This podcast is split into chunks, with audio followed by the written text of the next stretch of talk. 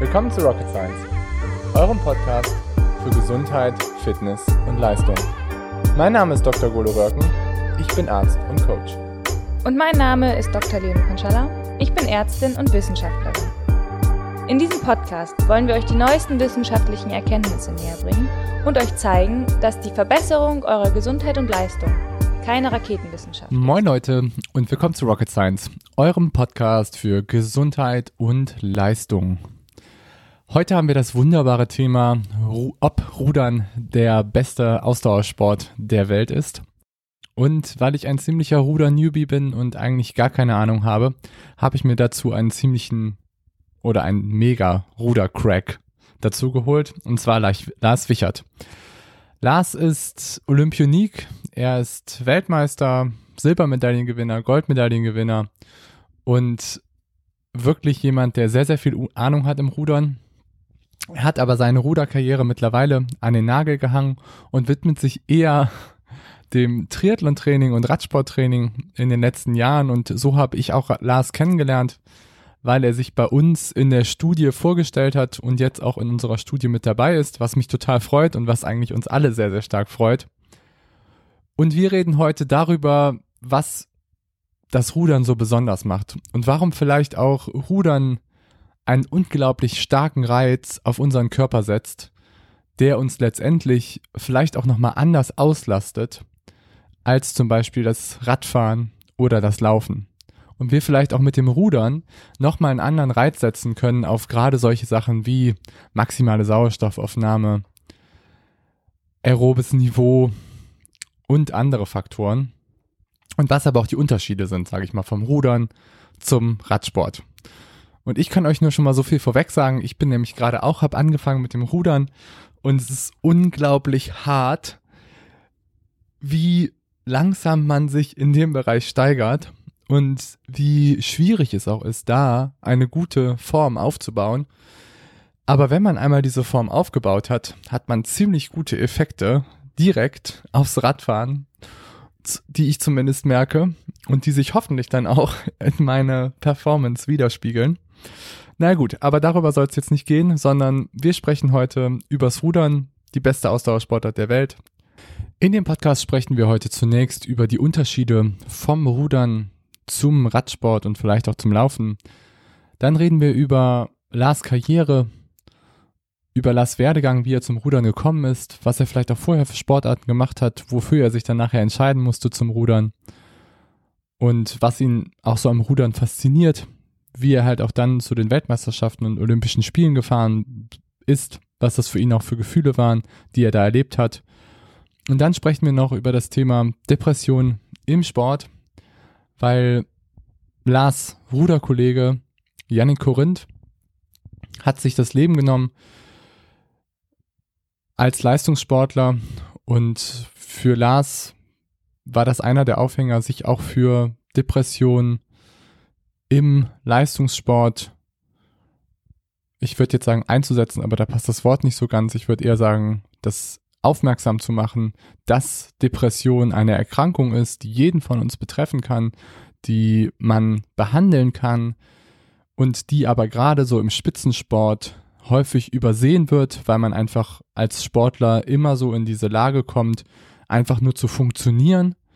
Und ich glaube, gerade in der jetzigen Zeit ist es super wichtig, dass man halt auch für, über solche Themen spricht, weil im Moment einfach natürlich die Voraussetzungen gerade im Spitzensport nicht ganz optimal sind, um es mal milde auszudrücken.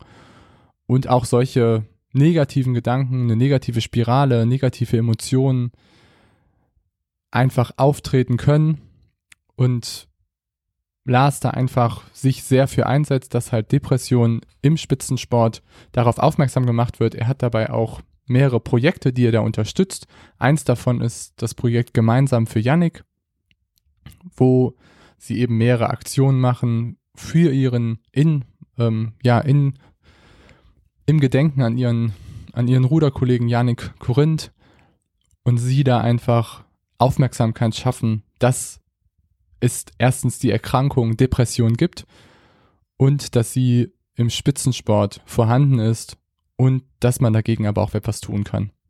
Also viel Spaß beim Podcast mit Lars. Macht's gut. Moin Leute und willkommen zu einer neuen Folge von Rocket Science. Heute sprechen wir über nicht Triathlon, sondern heute sprechen wir mal so ein bisschen über das Rudern und ähm, dafür, weil ich darüber gar keine Ahnung habe, habe ich mir mal einen Experten dazu geholt. Und zwar habe ich mir dazu Lars Wichert geholt. Lars ist der erste der meiner Gäste, der einen Wikipedia-Eintrag, glaube ich, hat, den ich erstmal gerade eben nochmal verfolgt habe. Und ähm, ich bin durch, ich bin zu Lars gekommen, weil er bei uns in der Studie mitmacht. Aber ich glaube, am besten stellt sich Lars mal selber vor. Und willkommen, Lars Wichert. Ja, moin. Äh, ganz ursprünglich bin ich sogar Berliner, also ein bisschen die großen Städte gewechselt. Ähm, ja, war leistungssportmäßig 13 Jahre in der Nationalmannschaft im Rudern unterwegs. Habe da 2012 und 16 bei den Olympischen Spielen teilgenommen. Dadurch wahrscheinlich auch der Wikipedia-Eintrag, der nicht von mir stammt. Also es muss ihn irgendjemand für mich erstellt haben. ähm, genau, und konnte in meiner Leistungssportkarriere im Leichtgewichtsbereich war ich unterwegs, also Durchschnittsgewicht 70 Kilo beziehungsweise maximales Einzelgewicht von 72,5 Kilo. Konnte ich auch international ein paar Erfolge feiern mit drei Weltmeistertiteln und ähm, paar weiteren Medaillen. Genau, und seitdem ich 2019 da so ein bisschen ähm, ja, meinen Riemen an den Nagel gehangen habe, äh, versuche ich mich immer noch fit zu halten. Und da kam mir so eine Studie mit ein bisschen Trainingsplan schon ganz gelegen. sehr cool, sehr cool. Ja, aber erzähl doch mal so generell, wie ist es denn so, nach Olympia zu fahren? Ähm, ja, zu den Olympischen Spielen, das ist natürlich so ein Traum eines jeden Sportlers. Also das ähm, kann man nicht anders sagen. Und ähm, bei mir gab es zwei ganz unterschiedliche Voraussetzungen. Einmal 2012 Richtung London. Da habe ich quasi ähm, ja drei Jahre vorher mich mit meinem Partner zusammengesetzt oder habe drei Jahre vorher erst mit dem Riemen angefangen, also da, wo ich nur auf einer Seite ruder. Vorher bin ich die ganze Zeit geskullt. Und der Bastian Seid, äh, der auch aus Hamburg kommt, war 2008 schon da, hatte ein Pausenjahr hinter sich und ich meinte, ob er nicht Lust hätte, mir so das Riemen beizubringen und ob wir nicht dann als Ziel zusammen die Olympischen Spiele in London haben wollen.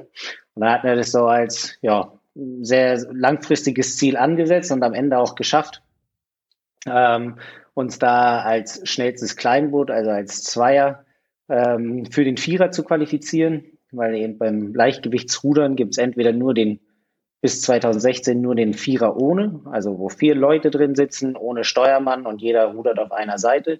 Oder eben den Doppelzweier, da wo zwei Leute drin sitzen, aber jeder hat quasi auf jeder Seite ein Skull sozusagen. Ah, okay. Genau. Und ja, dann in London wurden wir ähm, Neunte, nachdem wir im Halbfinale, ja, sagen wir mal 1950 Meter im Finale standen und dann hat man uns so mit den letzten paar Schlägen den Finalplatz weggenommen. Oh nein. äh, ja, war schon bitter, genau, aber ähm, echt eine super Erfahrung, insgesamt äh, London mitgenommen zu haben, gerade so von von den Zuschauern und was so die Begeisterung anging, war das wirklich ähm, bombastisch, was, was da abging. Und als Ruderer, sag ich mal, wenn man da bei ähm, normalen Weltmeisterschaften unterwegs ist, sind vielleicht so 1000 Zuschauer da an Höchsttagen und in London waren es dann ja, über 15.000. Also da äh, war, war schon eine etwas andere Atmosphäre da. genau. Eine andere Soundkulisse wahrscheinlich. Äh, absolut, genau. Wenn man dann am Start schon ähm, die, die Tribüne hört, dann weiß man, dass da auf jeden Fall ähm, paar Zuschauer da sind, wenn die zwei Kilometer entfernt sind und man da trotzdem ähm, ganz schön äh, ja, Applaus und alles hört. Genau. Und wie qualifiziert man sich für die Spiele im Rudern? Genau, also es ist so, dass sich, ähm, deswegen meinte ich auch, äh, es gab zwei unterschiedliche Voraussetzungen. Ähm, beim Rudern ist es so, dass die Plätze für die Olympischen Spiele ähm, werden quasi äh, ja erst in dem Jahr ähm, qualifiziert oder man muss sich halt im Deutschen Ruderverband qualifizieren, aber die Bootsklasse an sich wird immer schon ein Jahr vorher über die WM qualifiziert. Also bei der Weltmeisterschaft gibt's je nachdem, in welcher Bootsklasse man unterwegs ist, wenn man jetzt zum Beispiel in Deutschland Achter nimmt, dann ähm, ist es so, dass dort äh, im Achter äh, nur fünf Boote sich über die Weltmeisterschaft qualifizieren und dann zwei Boote nochmal ein Jahr später quasi so einen All-or-Nothing-Wettkampf haben, wo es darum geht, die letzten beiden Plätze zu qualifizieren. So, und wenn der Deutschland-Achter zum Beispiel sich, ähm, der hat sich 2019 qualifiziert mit dem Weltmeistertitel, und dann ist es so, dass die Bootsklasse qualifiziert ist und dann wird komplett neu gewürfelt. Und im Deutschen Ruderverband ist es eigentlich so, dass man dann eine Langstrecke hat, nochmal einen Ergotest, ähm, individuell äh, Trainingszeiten, ähm, Leistungen angeguckt werden und dann nochmal eine Kleinbootüberprüfung gibt. Also im, beim Skullen der Einer und beim Riemen der Zweier. Und anhand der ganzen Ergebnisse sitzt dann der Bundestrainer da und setzt dann das Boot zusammen. Also es ist okay. so ein bisschen, genau, es ist so ein bisschen, man kann sich so ein bisschen vorstellen wie äh, Yogi Löw mit der Nationalmannschaft. Also es muss nicht immer so sein, dass der beste Torschütze dann auch wirklich im, im besten Boot sitzt. Wenn es zum Beispiel irgendwie technisch oder rein vom Gesamtmannschaftsgefüge nicht passt, ähm, dann kann es auch mal sein, dass da der Allerbeste aktuell dann nicht in dem Boot sitzt, wo, wo man ihn eigentlich erwartet. Mhm. Aber genau, es kommt zum Glück nicht so häufig vor. Aber es ist so, dass sich eigentlich, wenn du jetzt Jogi Löw ansprichst, dann würde sich die Nationalmannschaft quasi ein Jahr vorher qualifizieren für die WM. Aber in dem Jahr wird dann eigentlich erst ausgewürfelt, welche Spieler dabei sind. So ist es, genau. Also ähm, bei mir war es zum Beispiel bei den ersten Olympischen Spielen war es so, dass ich 2011 nicht im leichten Vierer ohne saß, sondern in dem Sinne Ersatzmann war und ähm, ja, vier andere Leute das Boot für mich qualifiziert haben und ich war dann ein Jahr später in dem Boot drin und zwei, die das Boot äh, das Jahr vorher qualifiziert haben, sind dann ähm, rausgesetzt worden. Genau. Das klingt auf jeden Fall ziemlich hart, muss man sagen. Äh, ja, ist schon, schon ein harter Auswahlprozess. Also, also es ist auch, ja, definitiv. Also selbst wenn ich mich jetzt dieses Jahr gut äh, präsentiere und da wirklich äh, meine Leistung zeige, und aus irgendeinem Grund es dann nicht passen sollte oder dann ein Newcomer kommt und einen da wirklich blass aussehen lässt, ja, dann ist es so, dass ich mich freuen kann, dass ich das Boot das Jahr vorher qualifiziert habe, aber dann habe ich nichts von den Olympischen Spielen. Genau. Also da okay. so der, der gesamte Zeitraum über den Winter ist schon und desto weiter es Richtung des, der Kleinbootentscheidung geht, ähm, wo ja, was so am, am höher, höchstwertigsten ist, ähm, da merkt man dann schon, dass da auch ab und an die Stimmung ein bisschen schlechter wird in den Trainingsgruppen. genau. Und also so, ich habe letztens mal so einen 2000 Meter gemacht, Test gemacht auf dem Ergometer. Kann man auch noch in meiner Instagram-Story sonst nachgucken.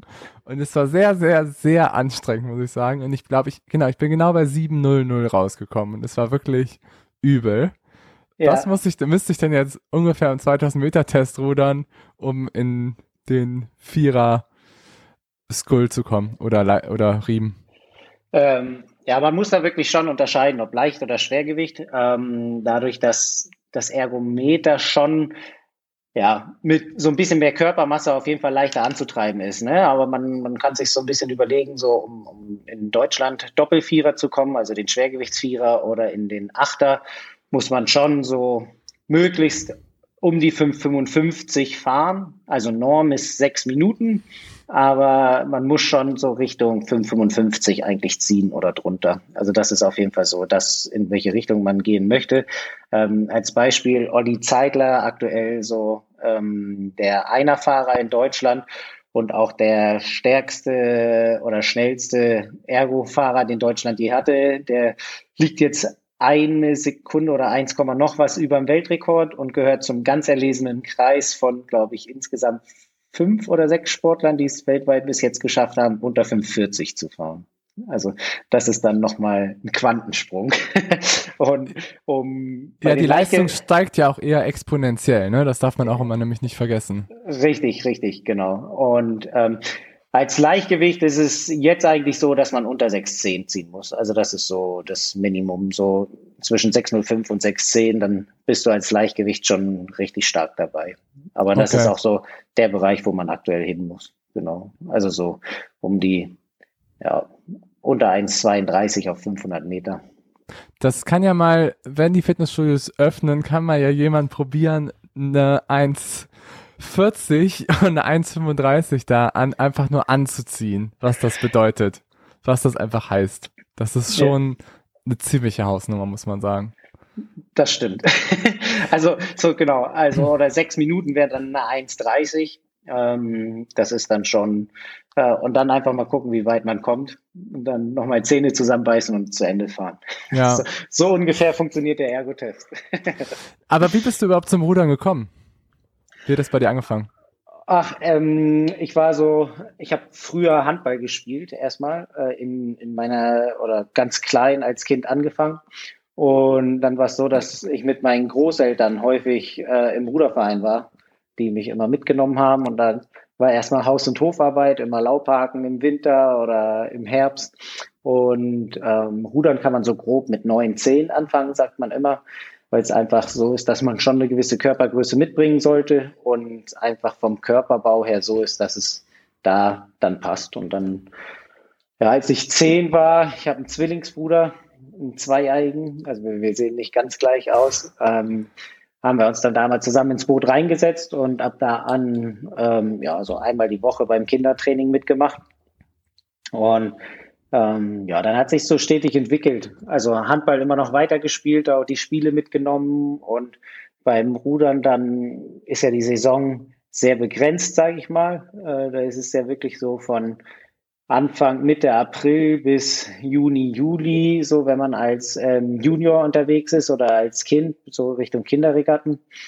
Und ja, es ist eigentlich so beim Rudern, wenn man da Wettkampfsport machen möchte, dann führt nach dem Kinderbereich, also bei 13-, 14-Jährigen, führt danach eigentlich nichts mehr am Leistungssport vorbei, weil es so ähm, irgendwie so hobbymäßig gibt, findet Rudern wenig wettkampfmäßig statt oder man hat gar keine Chance, weil man eh immer gegen die Top-Leute fährt.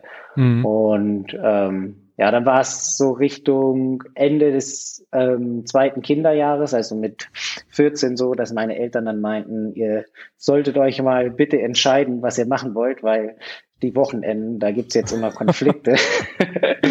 und ja, dann haben wir gesagt, okay, äh, wechseln wir zum Rudern und dann ähm, genau war auch ziemlich schnell klar, dass äh, es dann irgendwie mit dem Leistungssport anfängt, dann mit im Junior B-Bereich als 15-, 16-Jährige. Und wie viel, wie viel habt ihr da trainiert? Ah, ich komme oder ich komme in, in Berlin aus einem sehr kleinen Verein. Also ich habe wirklich so einen ziemlich stetigen Aufbau gehabt. Also ich habe das so ein bisschen an ähm, den Ostberlinern gesehen, wo da wirklich schon am Anfang im Junior B-Bereich ziemlich mit der Keule raufgehauen wurde, die mir dann auch richtig um die Ohren gefahren sind, weil sie da einfach schon einen Trainingsvorsprung hatten, äh, aber auch dann alle relativ früh wieder aufgehört haben. Aber ich hatte am Anfang so ungefähr siebenmal die Woche Training. Ähm, und dann äh, wurde es gesteigert. Also erste Junior B ja so sieben bis acht Mal, dann ähm, war es so, dass man am Wochenende häufig zweimal trainiert hat äh, in der Woche, so wie es mit, mit dem Schulsport äh, oder mit der Schule zu vereinbaren war. Und dann als Junior A kann man schon sagen, also als 17-, 18-Jähriger hatte ich dann, glaube ich, auch schon so 10 bis 12 Einheiten mhm. und danach ähm, ist es dann nochmal hochgegangen, auch einfach so von, vom Gesamtumfang, was so die Kilometer anging und so. Und ähm, ich würde mal sagen, also ich bin erst relativ spät in die Nationalmannschaft gekommen. Als Leichtgewicht kann man eh nicht als 17 oder als Junior A kann man dann nicht in die Nationalmannschaft, es sei denn, man setzt sich bei den Schwergewichten durch, aber da gab es oder es gibt quasi keine Leichtgewichtsnationalmannschaft. Und ich bin dann halt im U23-Bereich auch erst im dritten Jahr in die Nationalmannschaft gerutscht und dann war ich aber da ziemlich schnell äh, fester Bestandteil. Genau. Okay. Da, und wie und lange ist dann, wie lange ist ja. dann so eine Session bei euch? Also wenn du jetzt irgendwie so sagst, so siebenmal, achtmal die Woche? Ja, also man muss natürlich wie, wie in allen Sportarten eigentlich immer so ein bisschen unterscheiden, in welcher Phase man sich gerade befindet. Ne? Aber so, man kann schon grob sagen, dass eine Rudereinheit zwischen 100, äh, oder zwischen 90 und 120 Minuten ist, wenn man so in einer ganz normalen ähm, Phase ist oder eher so 100, 90 bis 100, 110. Ähm, Nettozeit dann, so die Wenden und das Gequatsche wird dann rausgestoppt. Also man ist dann schon meistens ein bisschen länger auf dem Wasser. Ähm, genau, und dann äh, gibt's noch Krafttraining, da sind wir auch, je nachdem, ob man ähm, Kraftausdauer oder Maximalkraft, Schnellkraft ähm, macht, ist man auch so zwischen, sag ich mal, 75 und 90, 100 Minuten unterwegs. Also das ist so ein ziemlich guter Schnitt. So die kürzesten Einheiten sind, ähm, sag ich mal, Mobilisation, Kräftigung und Dehnung. Das liegt so zwischen 45 und 60 Minuten.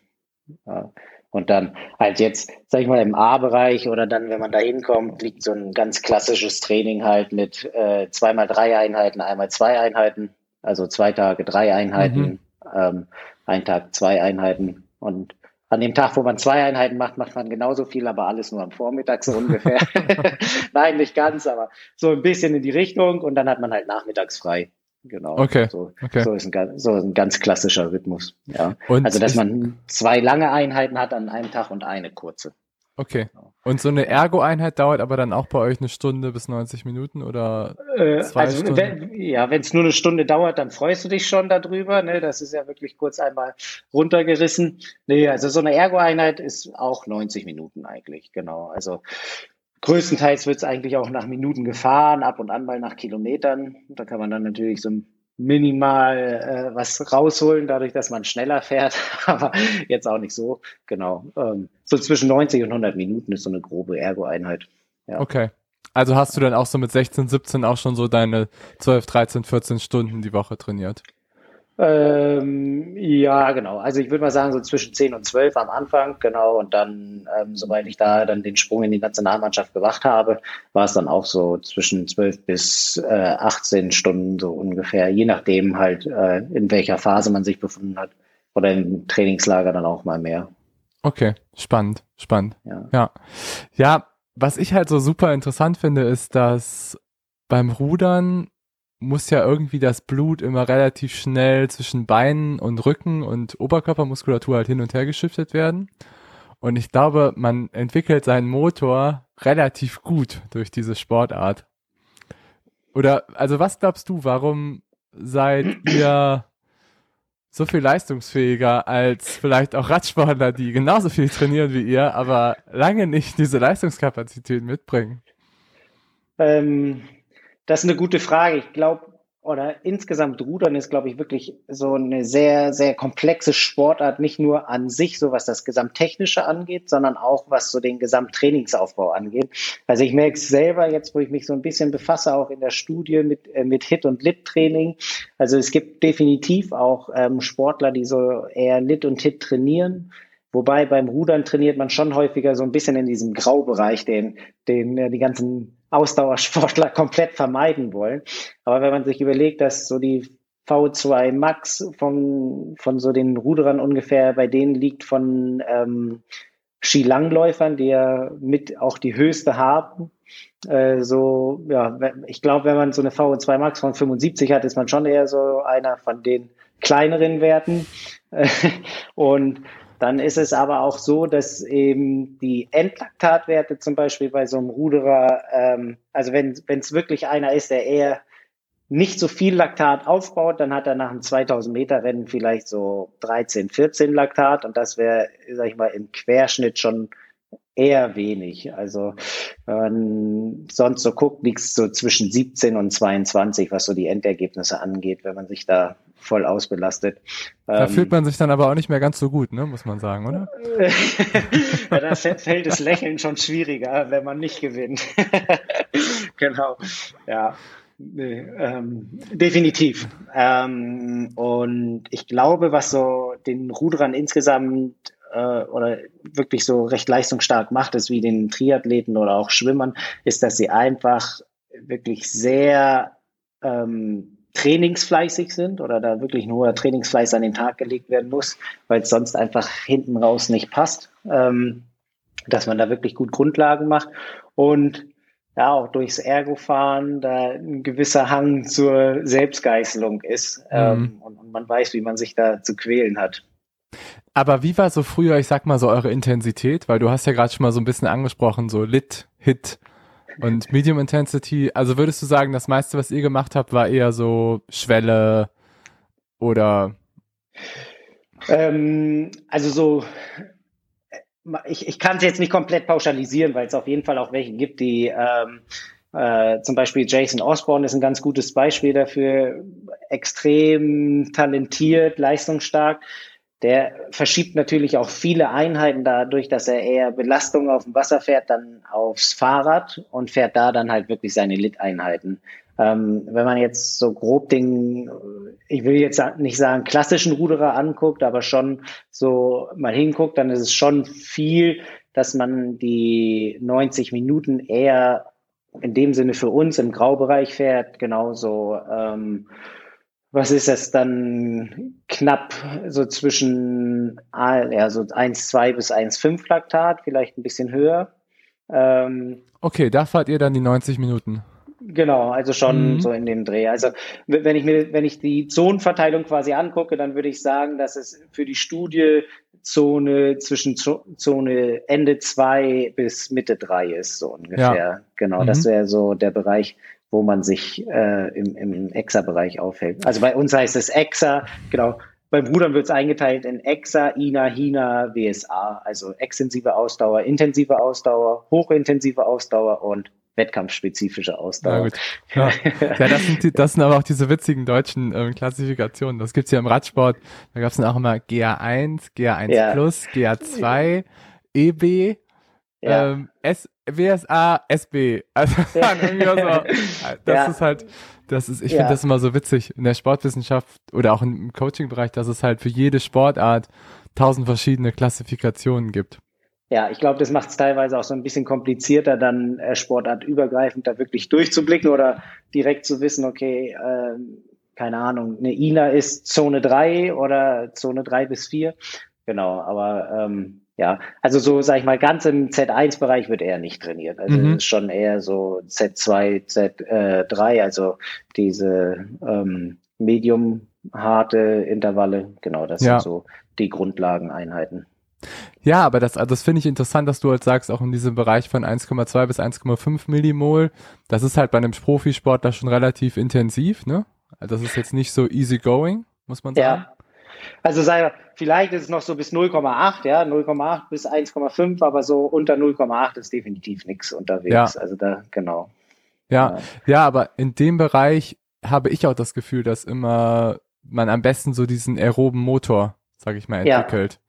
Ja. Ja. Und da gibt's auch viele Radsport-Coaches, die auch eine ähnliche Ansicht haben. Also die auch sagen, dass dieses Training, was deutlich darunter gefahren ist, dass das nicht so effektiv ist, wirklich um das Ganze zu entwickeln. Also es ist schon spannend, definitiv. Finde ich auch schon super interessant. Und wenn ihr ja. vielleicht da einfach mehr drin gemacht habt und einfach vielleicht auch mit der Disziplin, könnte ich mir schon vorstellen, dass dadurch einfach auch viel so durchgegangen ist. Ja.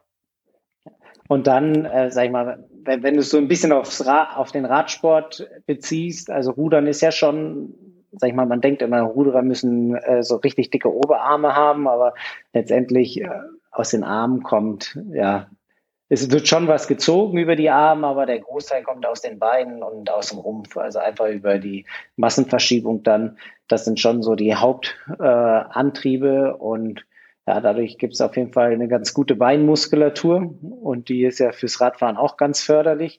So, wenn man es dann noch einmal so ein bisschen vergleicht, Schwergewicht und Leichtgewicht, die Schwergewichte haben definitiv auch ordentlich was ähm, am Blatt in dem Sinne, wenn sie äh, Radfahren. Aber das Problem ist einfach, deren Wettkampfgewicht.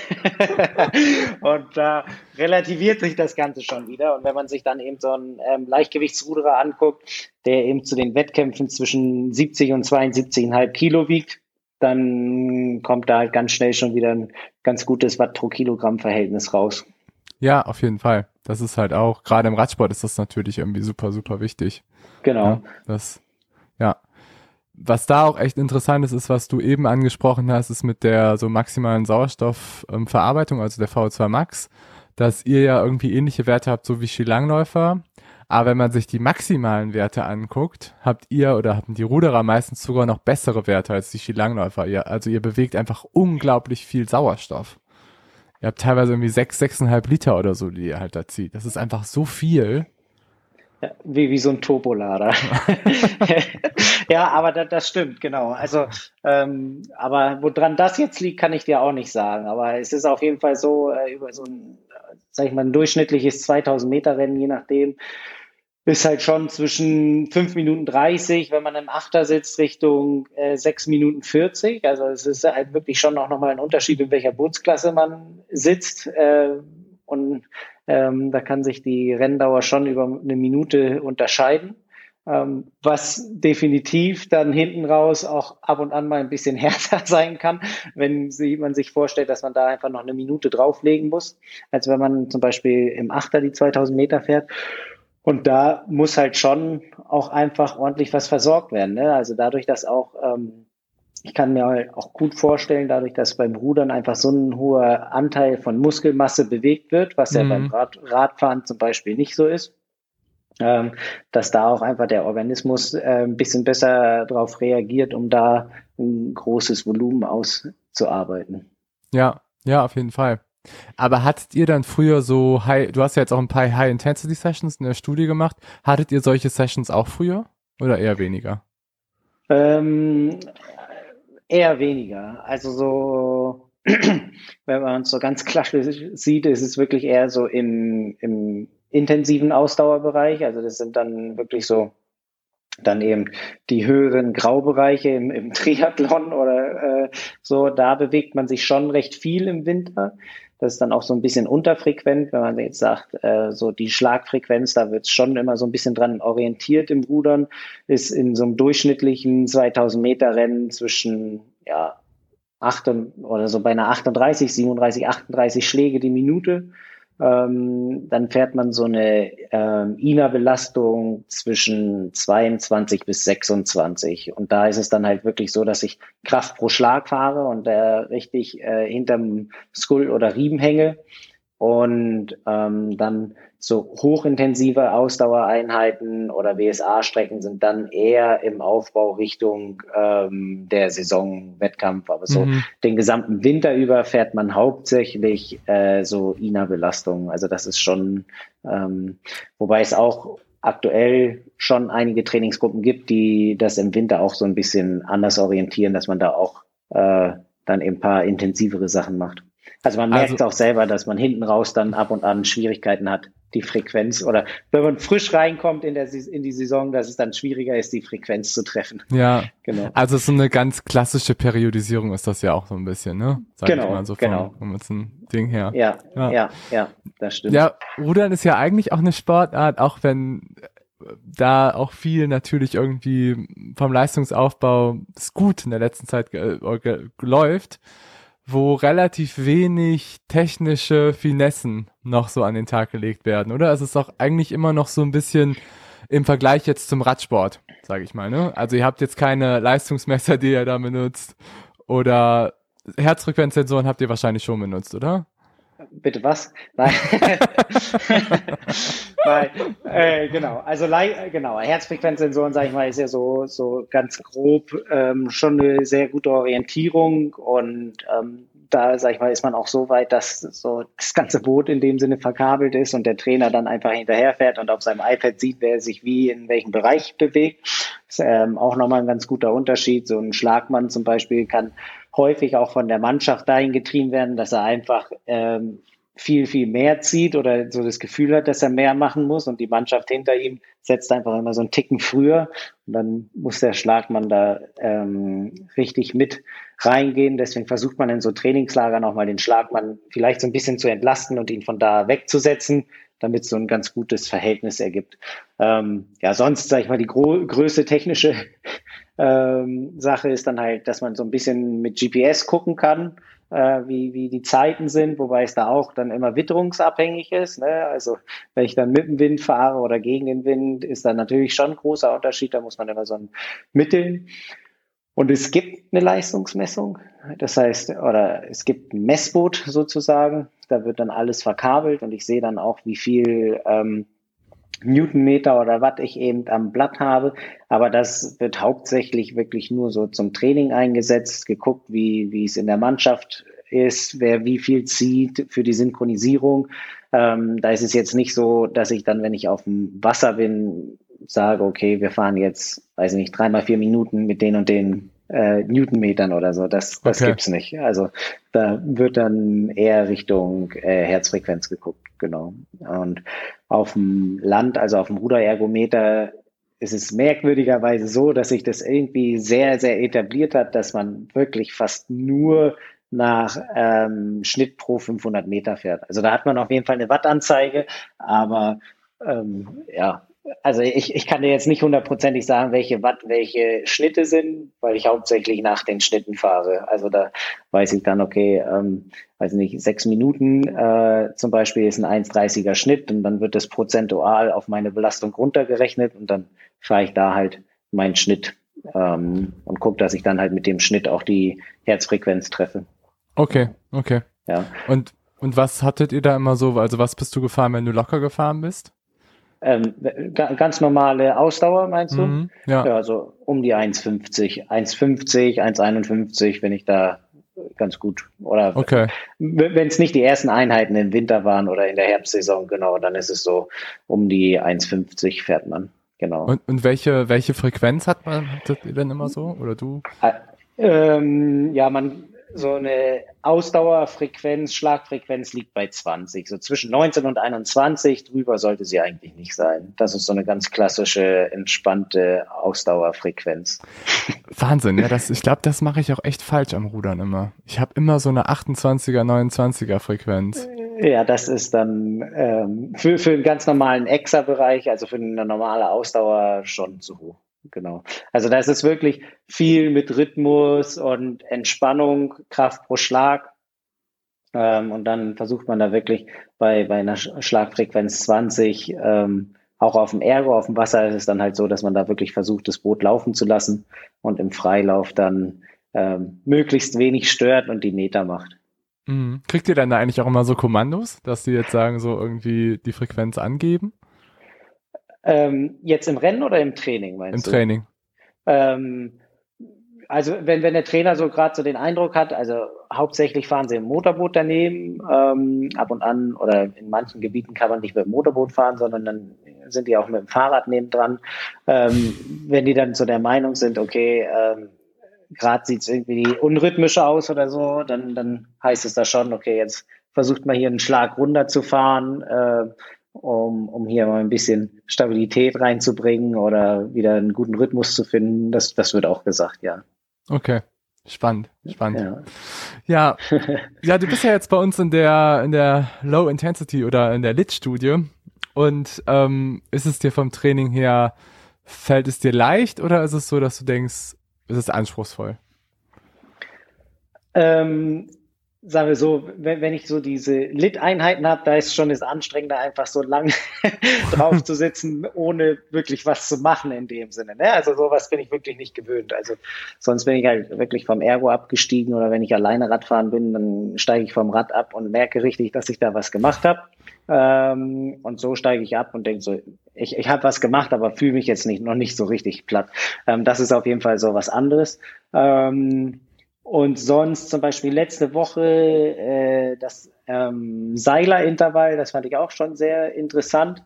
Ähm, das wurde hinten raus auf jeden Fall auch schon anstrengender, ähm, aber alles noch machbar.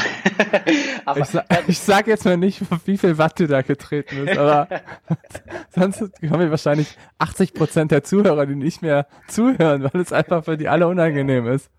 ja, nee, aber ich, ich muss auch sagen, ähm, so bei Intervallen fällt es mir oder wahrscheinlich hast du es auch schon gesehen, zum Beispiel fällt es mir viel, viel leichter, wenn ich jetzt zum Beispiel, wenn du mir da irgendwie eine Wattzahl vorgibst, auch, auch eine hohe Wattzahl, wenn ich einfach raufgehe und die trete. Das fällt mir viel leichter, als wenn ich so eine äh, Variation drin habe. Zum Beispiel, wenn dann irgendwie noch so Variationen kommen mit irgendwie 150 Prozent oder so, dann ist es schon eher so rein für mich als Typ Sportler schwieriger, das zu machen. Also ich kann wirklich lange an einer Papierkante langfahren, ähm, aber dann einmal nochmal so einen richtigen Peak geben, fällt mir immer so ein Ticken schwieriger. Also du meinst diese 30, 15 oder sowas, das fällt dir schwieriger?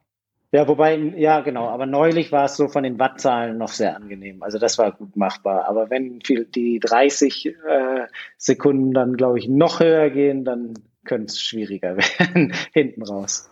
Genau. Okay.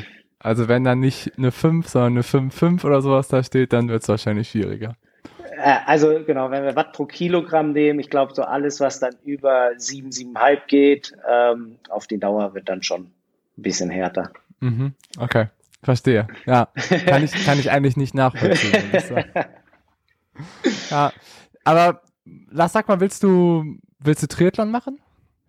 Ähm, also ich habe auf jeden Fall, das Lustige ist, ich schreibe so ein bisschen für die Sporting. Das ist ein Stadtsportmagazin hier in Hamburg. Das liegt kostenlos bei Edeka und so aus.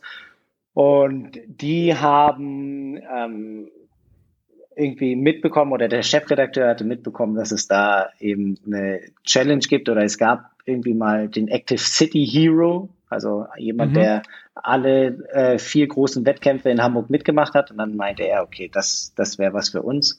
Und hat da jetzt die Startplätze organisiert. Und dann bin ich so ein bisschen derjenige, der ähm, den Active City machen, Hero machen soll, also dass der alle vier großen Events mitmacht. Genau, und den Startplatz habe ich dadurch für den Ironman Hamburg. Ähm, aber wirklich okay. äh, Triathlon Luft geschnuppert habe ich noch nie, bis auf diesen Club-Triathlon beim Club La Santa. so, so, sonst habe ich keine Triathlon-Erfahrung. Aber du hast, meine, du hast meine Frage noch nicht beantwortet. Willst du Triathlon machen? Äh, den, ja, also den will ich auf jeden Fall machen, genau. Ja. Aber hast du auch Bock, so ein bisschen mehr noch zu investieren? Also hast du Bock, so willst du, willst du gerne so ein bisschen mehr Triathlon machen? Ähm, was, was meinst du damit? Also ich, ich habe auf jeden Fall Bock oder wozu ich wirklich Lust habe, ist einfach zu trainieren und Wettkämpfe zu haben. Und ähm, mit Triathlon ist es schon so, dass man gerade bei der Mittel- und Langdistanz ja schon auch so Kämpfe mit sich selber ausfechten muss. Äh, und ähm, das ist auf jeden Fall eine Sache, die mir sehr viel Spaß macht oder die mich wirklich reizt. Ähm, und zum Beispiel, ich habe auch ohne wirklich viel Langlauferfahrung zu haben oder so, den Rucksacklauf im Schwarzwald mitgemacht, über den ihr auch schon mal erzählt habt, glaube ich. Und ähm, das ist zum Beispiel sowas, was dann einfach Spaß macht, wenn man nicht in seiner angestammten Sportart ist, äh, da jetzt auch nicht unbedingt ähm, ja, sich mit den allerbesten messen muss, aber trotzdem mit denen an Start steht und erstmal gucken kann, wie, wie weit man es schafft. Mhm. Genau. Also ja, ja habe ich auf jeden Fall Interesse. Genau. Cool. Also hast du bis zu dem Leistungssport nicht überdrüssig, sage ich mal.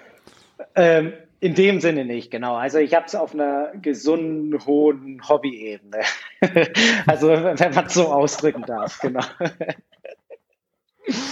Also ehrlich gesagt, du hast Leistungswerte, die würde ich mal sagen, die entsprechen vielleicht ein Prozent von dem Profis der Triathleten nur das ist nur mal so, was ich halt vom Papier her sehe und deswegen finde ich es halt irgendwie witzig, dass du es halt auch charmant, dass du halt so sagst, so ja, ich will es einfach mal so, so ein bisschen hobbymäßig probieren.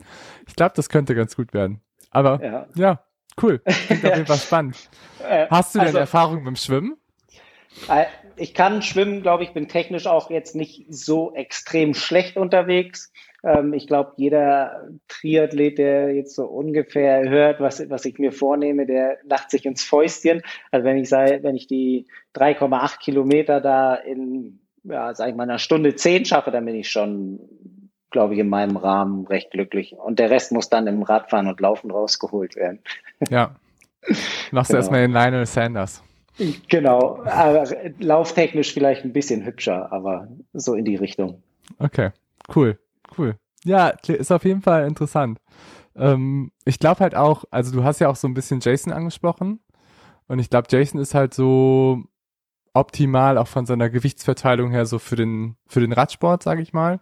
Und ich sag mal, als Triathlet ist es, finde ich, häufig auch ein bisschen besser, wenn man ein bisschen mehr athletisches Fundament, sage ich mal, so mitbringt. Und wenn du dann halt irgendwie so diese 5, 6 Kilo noch mehr vielleicht hast an Muskelmasse, kann das dir halt auch so ein bisschen helfen, gerade auch so hinten raus gut zu laufen und auch, sag ich mal, über die Ironman-Distanz einfach auch so eine gewisse gute Konstantheit rauszukriegen. Und das ist, glaube ich, halt so genau, weil du genau in diesem Mittel sag ich mal, bis zwischen Schwergewichtruderer und Leichtgewicht, dass das dir halt da, glaube ich, auch so ganz gut entgegenkommt. Ja, also es ist auch jetzt so, ähm, dass ich jetzt nicht mehr so arg auf mein Gewicht achte. Also es ist jetzt schon so, dass ich mit 1,86 auch nicht wirklich gerade klein war bei den Leichtgewichten. Wenn man sich jetzt aktuell anguckt, geht der Trend bei den Leichtgewichten schon eher wieder Richtung untere 1,80 oder sagen wir zwischen 1,78, 1,82 so in dem Dreh.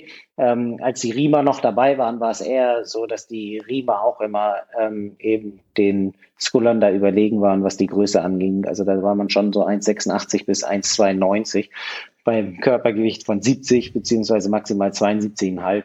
Ähm, das heißt, wenn ich 72,5 wiege, da brauche ich halt jemanden, der 67,5 wiegt, damit er mich ausgleicht.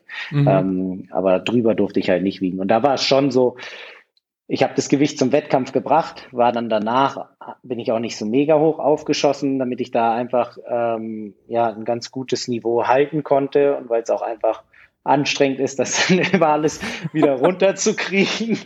ähm, aber eben anders als bei den Kampfsportlern ist es halt, dass man da sich wirklich so ein bisschen an der, ähm, ja, eben auch wieder an der Papierkante bewegen muss. Ne? Also es ist eine Belastung von über sechs Minuten oder um die sechs Minuten. Und da braucht man auch einfach insgesamt Substanz. Also da kann man nicht alles komplett über den Wasserhaushalt machen. Ähm, das merkt man dann auch relativ früh. Aber wie hast du das gemacht? Also mit dem Abnehmen?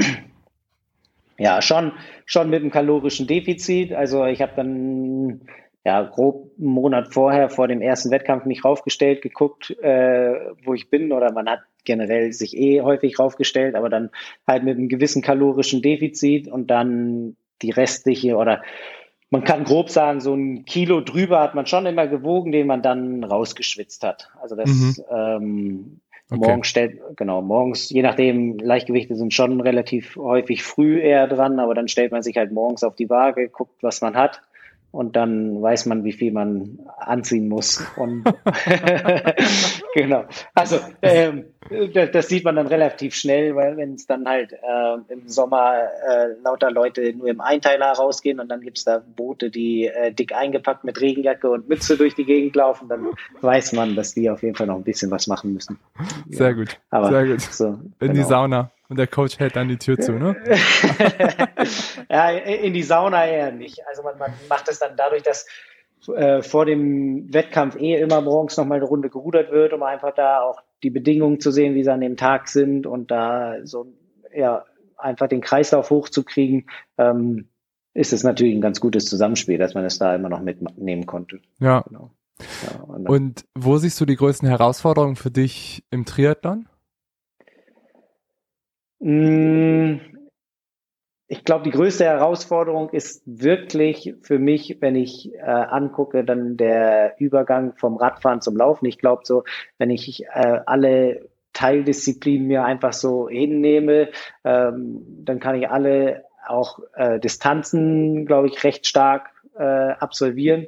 Das Wichtige wird dann, glaube ich, wirklich so, dass man so das Fueling Management richtig gut hinbekommt weil jetzt als äh, Ruderer die 90 Minuten, da habe ich jetzt auch nicht unbedingt immer was zum Trinken mitgenommen oder mir irgendwie ein Gel mitgenommen, sondern 90 Minuten konnte ich dann auch schon immer morgens einfach ohne Frühstück abreißen, ohne irgendwie einen ähm, großen Leistungseinbuße zu haben. Und das wird, glaube ich, schon so die, die größte Herausforderung, das alles so hinzubekommen. Und dann natürlich beim Radfahren da, sag ich mal, möglichst die guten Wattwerte, die ich da habe, irgendwie effektiv auf die Straße zu bringen. Also da nicht mhm. irgendwie so eine, wie so eine Schrankwand äh, da zu sitzen. Äh, das sind, glaube ich, schon so die Sachen, die, die da eine ganz große Herausforderung mit sich bringen. Ja, also genau. Management sagst du so, dass, dass meinst du, dass das noch so ein bisschen fehlt? Auf jeden Fall, auf ja. jeden Fall, genau. Und ähm, gerade jetzt mit der Studie ist es natürlich top, dass ich da auch wieder so in lange Grundlageneinheiten komme, weil die, ähm, muss ich sagen, wirst du ja wahrscheinlich auch gesehen haben, äh, sind äh, bei mir aktuell eher weniger gewesen. Mhm. Ja, ja, okay. Aber siehst du auch so das Mentale für dich als Herausforderung? Dieses alleine mit dir nicht im Boot zu sein, mit neuen Leuten zusammen, sondern sich alleine zu quälen, alleine auch so einen Wettkampf anzugehen?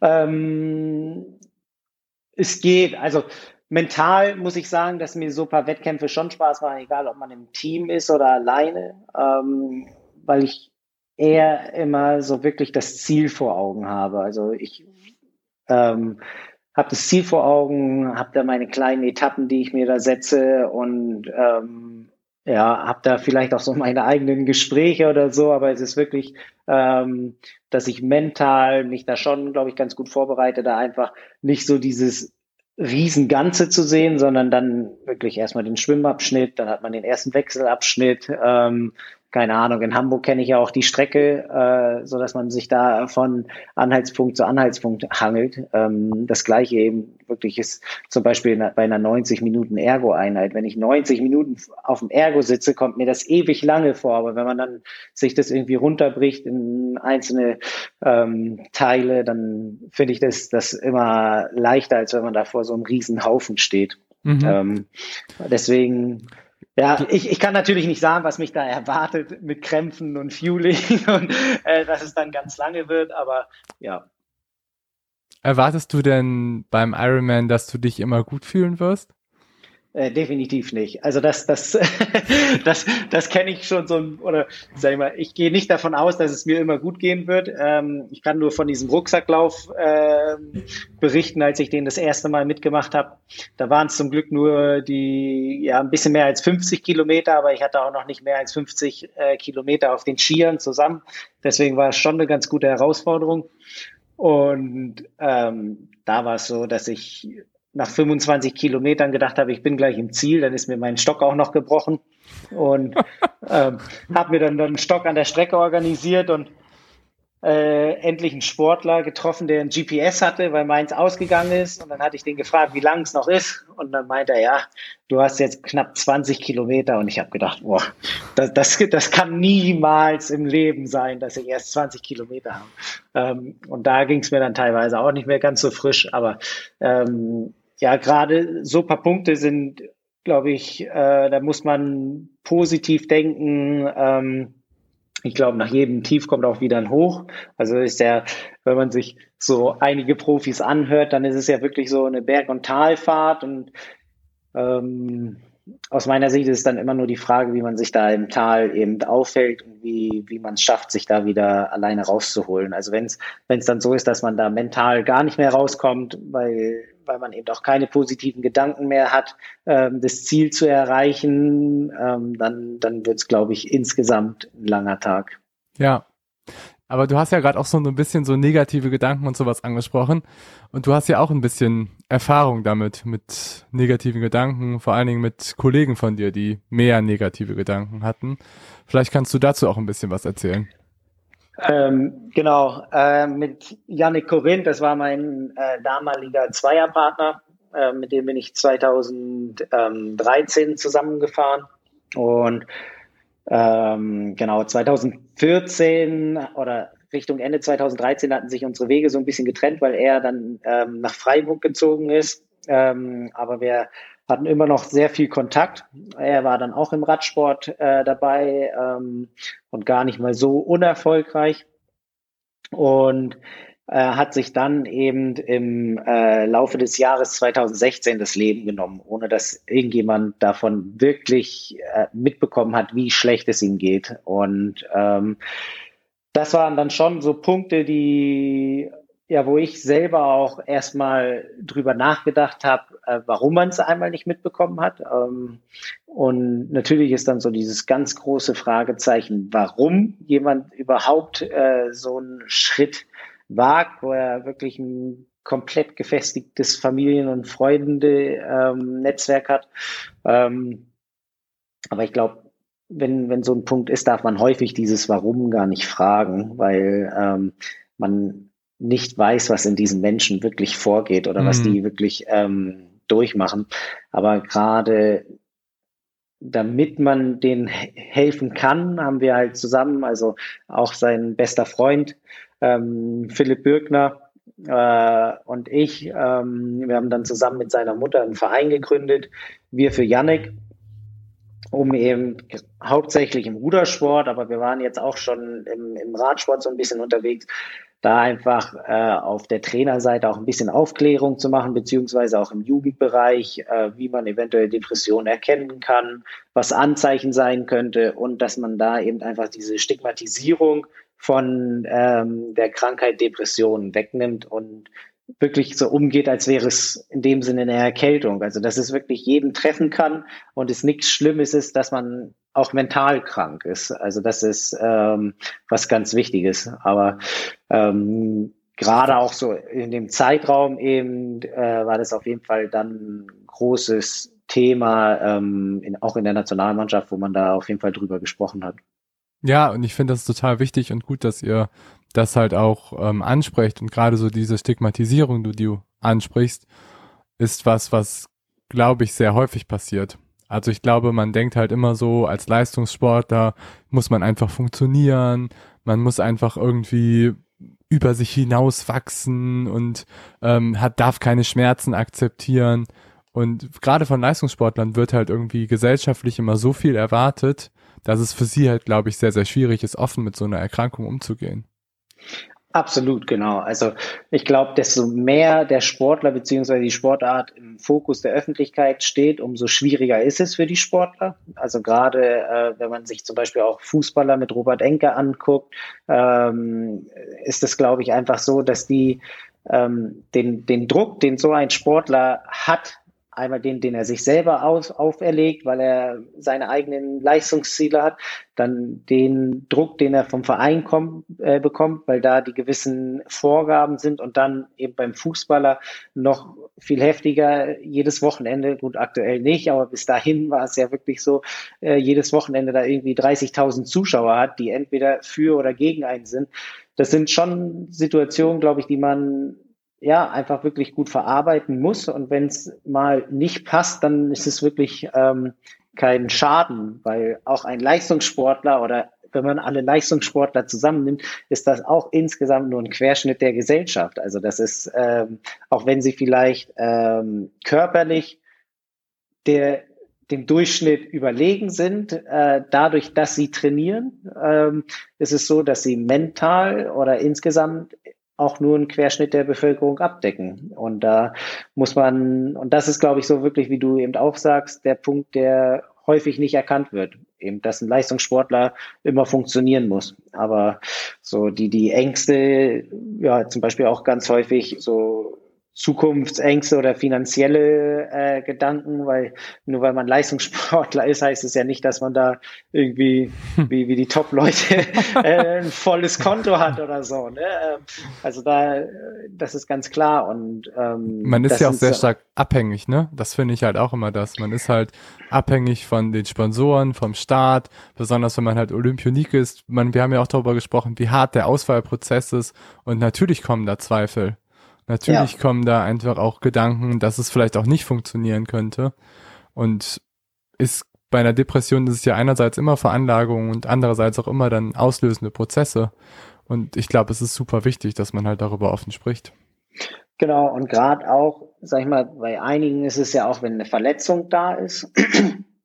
Und das darf man eben auf jeden Fall auch nicht ähm, ja, auf die leichte Schulter nehmen, wenn man sich überlegt, dass ein Leistungssportler jeden Tag Sport macht oder so gut wie jeden Tag und dort einfach gewisse äh, biochemische ähm, Prozesse im Körper sind mit äh, Adrenalin, Noradrenalin, Dopamin, alles Endorphin, Mögliche, was ja, auch, Endorphin, alles Mögliche, was ausgeschüttet wird. Hm. Und dann nur mal angenommen, ein Skifahrer fährt die Piste runter, jetzt bricht sich das Kreuzband und von jetzt auf gleich bist du eigentlich vom absoluten Vollzeitsportler zum ja, Bettlägerigen erstmal geworden.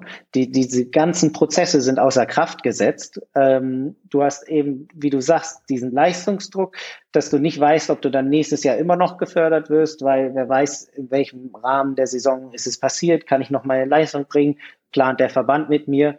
Ähm, und dann einfach noch, dass die ganzen Prozesse außer Kraft gesetzt sind, dann ist das teilweise wie eine Spirale, die, die bergab geht. Also dass der Körper auch gar keinen ähm, hormonellen Ausgleich mehr hat. Und ja. das ist ähm, einfach so Dinge, die, die gar nicht auf die leichte Schulter genommen werden dürfen, sondern dass man da wirklich dann ein Auge drauf hat oder schon sensibilisiert ist und, und da vielleicht auch nochmal äh, ja, ein bisschen vorsichtiger und mehr Fingerspitzengefühl hat.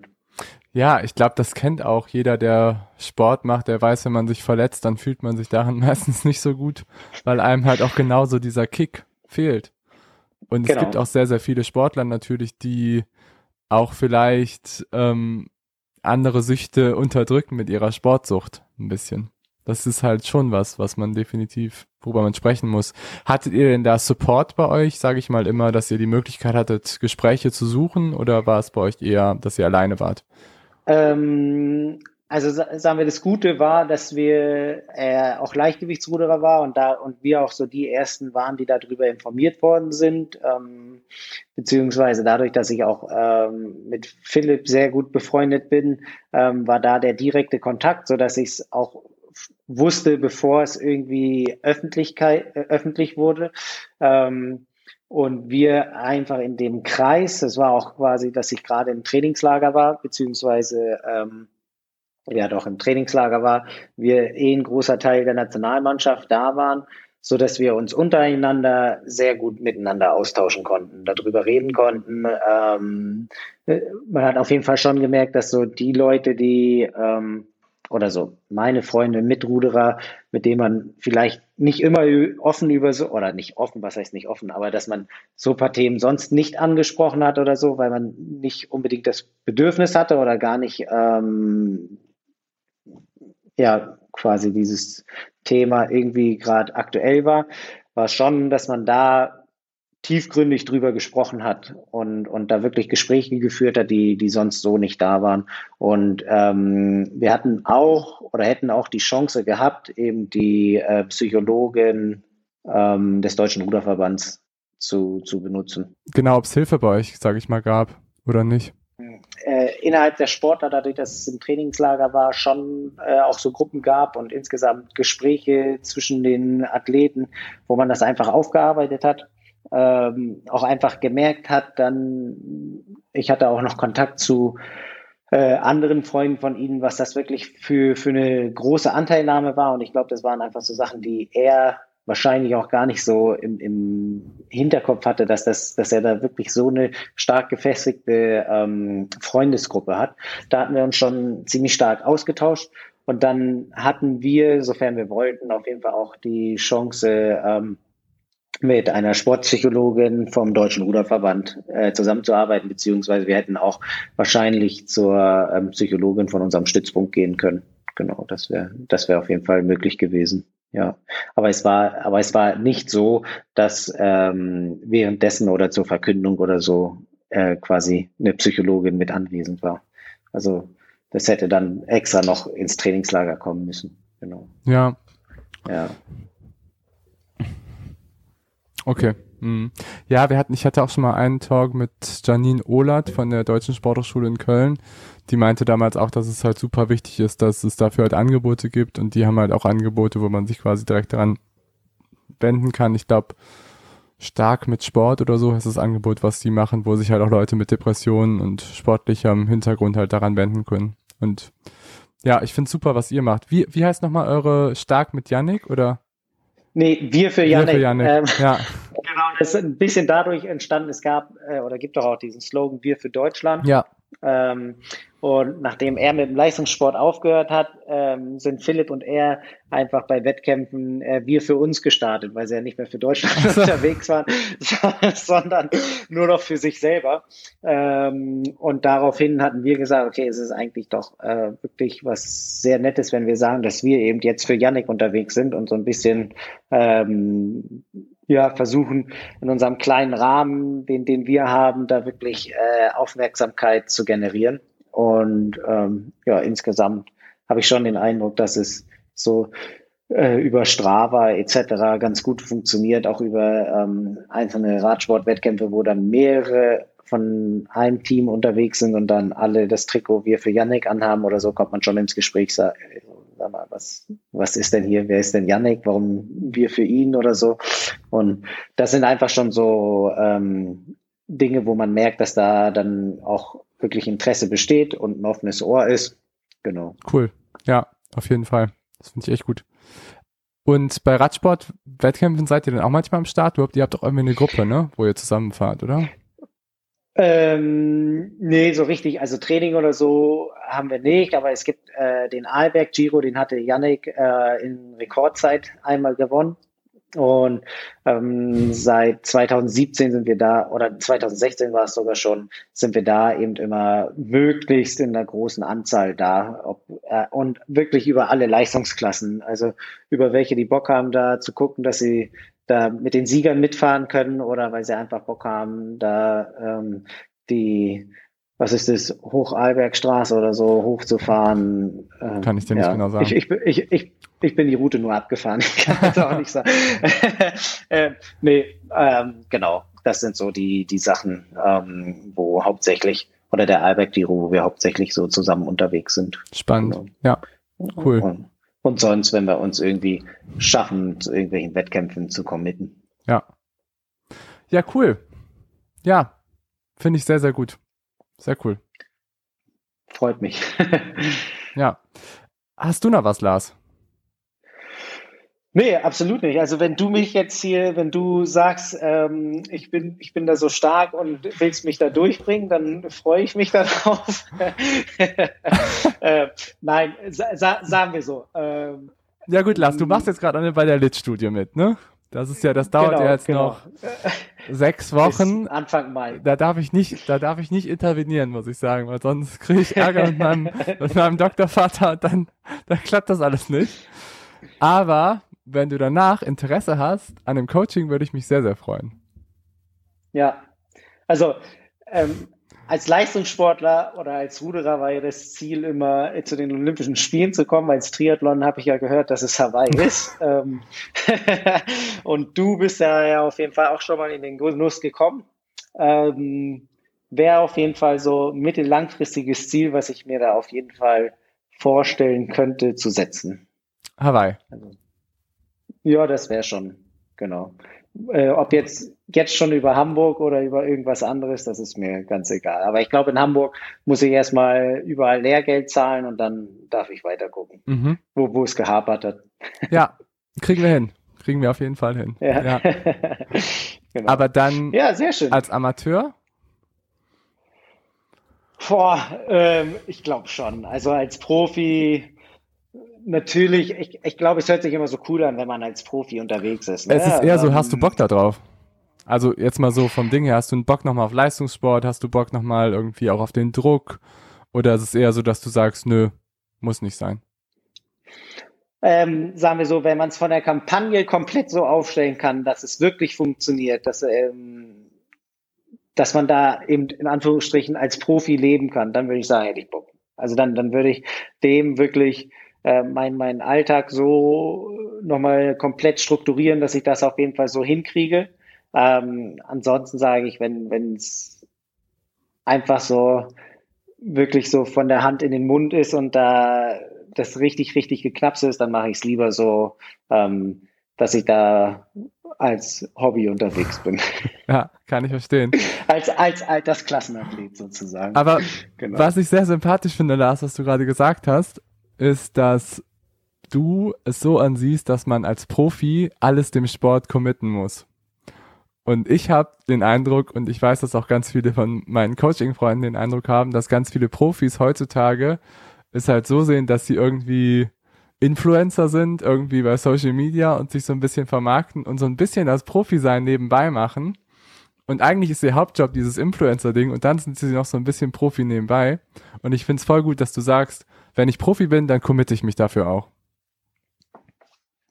Ähm, also für, für mich ist es ja wirklich, wenn ich das jetzt so, wie du sagst, ist es für mich, wenn ich Profi bin, wenn ich meine Ruderkarriere angucke, dann war ich in dem Sinne ja auch fast Profi. Also natürlich auf einer kompletten Amateurebene, aber ich habe dem alles untergeordnet, weil ich eben das Ziel hatte, egal zu welchem Zeitpunkt, immer das Beste aus mir rauszuholen. Und ob das jetzt irgendwie auf Social Media unterwegs war oder nicht, ist mir Aber äh, wie, kannst, natürlich wie kannst du kein Profi Hä? gewesen sein, wenn du zur Olympia gefahren bist, zwei Weltmedaillen, zwei Weltmeisterschaften gewonnen hast? Wie kannst du dann kein Profi sein? ähm, ähm, ich sag mal, mit Rudern oder ich habe meinen ähm, Lebensunterhalt eben durch die Sportfördergruppe der Bundeswehr bekommen. Ähm, wie viele Triathleten ja auch. Ja. Genau, wie viele Triathleten auch. Und man muss ganz klar sagen, das ist mein Arbeitgeber. Ähm, und ich bin dem halt verpflichtet, da das Training so auszuführen, wie, wie es mir vorgegeben wird.